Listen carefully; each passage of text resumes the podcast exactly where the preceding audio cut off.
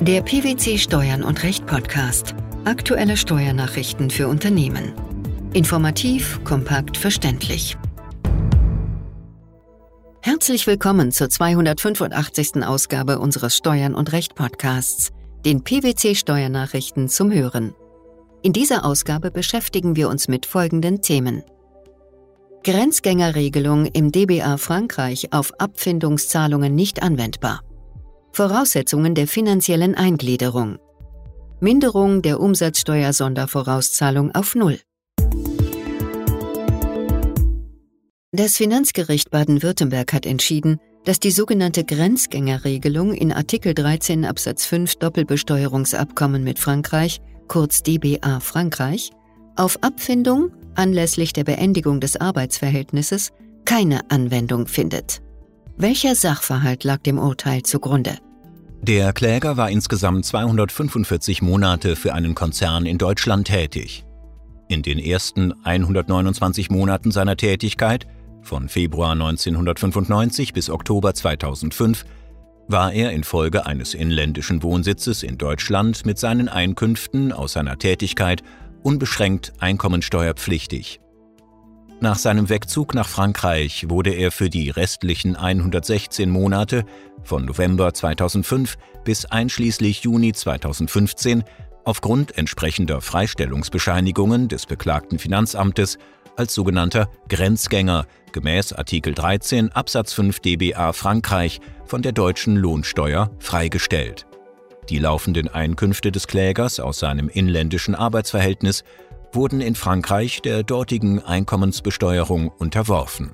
Aus Anlass der Beendigung des Arbeitsverhältnisses wurde dem Steuerpflichtigen für seine insgesamt 245 Monate umfassende Konzernzugehörigkeit eine Abfindungszahlung gewährt, die das Finanzamt anhand der Monate, in denen der Steuerpflichtige tatsächlich in Deutschland besteuert worden war, zeitbezogen in einen steuerpflichtigen und einen steuerfreien Teil 116 aus 245 aufteilte. Hiergegen richtete sich die Klage. Wie sah das Finanzgericht den Fall? Die vom Finanzamt vorgenommene Aufteilung ist nach Auffassung des Finanzgerichts Baden-Württemberg nicht zu beanstanden. Gemäß den einschlägigen Regelungen im Einkommensteuergesetz sei der Steuerpflichtige hinsichtlich der Abfindungszahlung insoweit beschränkt einkommensteuerpflichtig in Deutschland, als die für die zuvor ausgeübte Tätigkeit bezogenen Einkünfte der inländischen Besteuerung unterlegen haben, wobei es auf die tatsächliche Besteuerung nicht ankomme. Dieses nationale Besteuerungsrecht Deutschlands werde auch nicht durch Artikel 13 Absatz 5 oder Artikel 13 Absatz 1 dBA Frankreich eingeschränkt. So komme eine Anwendung der sogenannten Grenzgängerregelungen des dBA Frankreich mit Blick auf Abfindungszahlungen anlässlich der Beendigung des Arbeitsverhältnisses nicht in Betracht, da die Regelung nach ihrem Sinn und Zweck eine aktive Tätigkeit und eine zeitliche Kongruenz zwischen Tätigkeit und Zahlung voraussetze, die bei einer Abfindung für das Ausscheiden aus einem Dienstverhältnis gerade nicht vorliege. Auch die Anwendung von Artikel 13 Absatz 1 dBA Frankreich führe zu keinem anderen Ergebnis. Aus welchem Grund?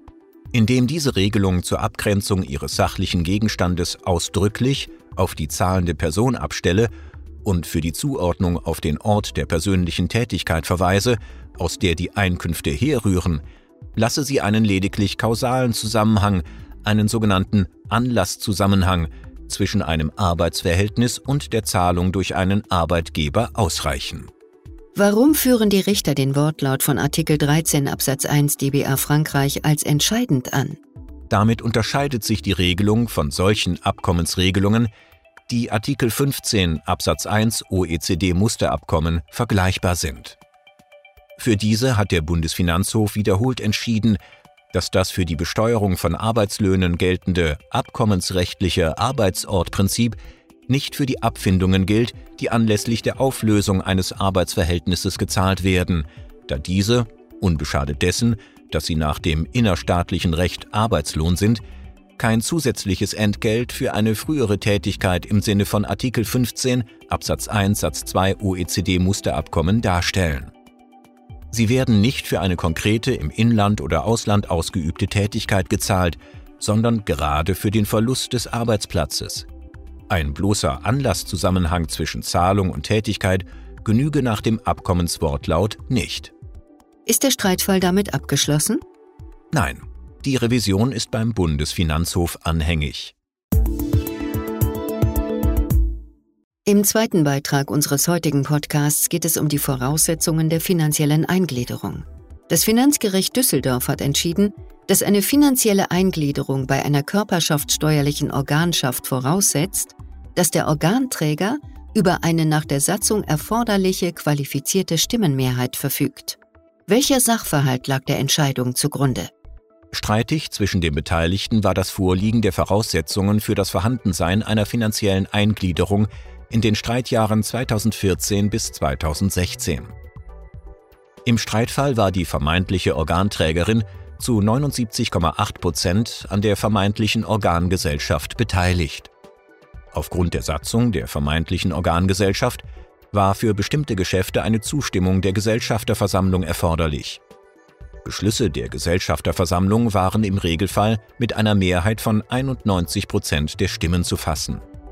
Das Finanzamt verneinte eine finanzielle Eingliederung und damit den Bestand einer Organschaft.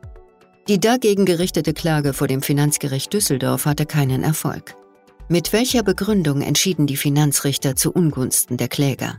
Nach Auffassung des Finanzgerichts lagen die Voraussetzungen für eine finanzielle Eingliederung im Streitfall nicht vor, da die vermeintliche Organträgerin nicht über die für eine finanzielle Eingliederung erforderliche qualifizierte Stimmrechtsmehrheit verfügte.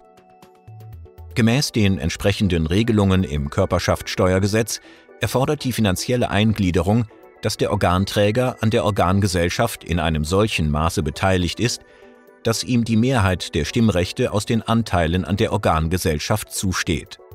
Grundsätzlich ist diesbezüglich eine einfache Stimmrechtsmehrheit also mehr als 50 Prozent der Stimmen, ausreichend. Es gibt jedoch eine Einschränkung. Welche? Etwas anderes gilt nach der zur umsatzsteuerlichen Organschaft ergangenen Rechtsprechung dann, wenn, wie im Entscheidungssachverhalt, in der Satzung oder im Gesellschaftsvertrag generell oder ganz überwiegend eine höhere qualifizierte Mehrheit für Beschlüsse in der Organgesellschaft vorgesehen ist. Diese Rechtsprechung überträgt das Finanzgericht im Einklang mit der herrschenden Literaturmeinung auch auf die ertragssteuerliche Organschaft. Ist die Sache damit abschließend geklärt? Nein, die Revision ist beim Bundesfinanzhof anhängig. Der dritte und letzte Teil unseres Podcasts beschäftigt sich mit einer Mitteilung auf der Homepage des Bundesfinanzministeriums zum Thema Minderung der Umsatzsteuer Sondervorauszahlung. Demnach ist im Anschluss an das Vorgehen im vergangenen Jahr auch für das Jahr 2021 für krisenbetroffene Unternehmen eine Minderung der Umsatzsteuer-Sondervorauszahlung für die Dauerfristverlängerung bis auf Null möglich. Was bedeutet das? Grundsätzlich müssen Unternehmer nach Ablauf des Voranmeldungszeitraums bis zum 10. des Folgemonats ihre Umsatzsteuervoranmeldungen an das Finanzamt übermitteln. Auf Antrag kann den Unternehmen eine Dauerfristverlängerung um einen Monat gewährt werden. Bei Unternehmen mit monatlichem Voranmeldungszeitraum ist dies jedoch von der Leistung einer Sondervorauszahlung abhängig. Diese beträgt ein Elftel der Summe der Vorauszahlungen für das vorangegangene Kalenderjahr und wird bei der letzten Voranmeldung des Jahres angerechnet. Laut den aktualisierten BMF-FAQ Corona zum Thema Steuern vom 3. Februar 2021 können die entsprechenden Anträge bis zum 31. März 2021 gestellt werden. Die Dauerfristverlängerung bleibt auch bei einer Erstattung bzw. geminderten Anmeldung oder Festsetzung der Sondervorauszahlung bestehen. Was ist sonst noch wichtig? Darüber hinaus sollen die Finanzämter bis zum 31. Dezember 2021 bei Steuerpflichtigen, die unmittelbar und nicht unerheblich von der Corona-Krise negativ wirtschaftlich betroffen sind, von der Festsetzung nachträglicher Steuervorauszahlungen absehen. Ist die Entwicklung der Einkünfte im Jahr 2021 jedoch positiver als erwartet, weist das Bundesfinanzministerium darauf hin, dass der Steuerpflichtige dies dem Finanzamt mitteilen sollte. In einem solchen Fall würden die Vorauszahlungen entsprechend angepasst werden, um hohe Abschlusszahlungen für den Veranlagungszeitraum 2021 zu vermeiden. Keine Anwendung der Grenzgängerregelung auf Abfindungszahlungen im DBA Frankreich? Die Voraussetzungen der finanziellen Eingliederung sowie die Minderung der Umsatzsteuersondervorauszahlung auf Null das waren die Themen der 285. Ausgabe unseres Steuern und Recht Podcasts, den PwC Steuernachrichten zum Hören. Wir freuen uns, dass Sie dabei waren und hoffen, dass Sie auch das nächste Mal wieder in die PwC Steuernachrichten reinhören. Steuerliche Beiträge zum Nachlesen finden Sie in der Zwischenzeit unter blogs.pwc.de slash steuern und recht.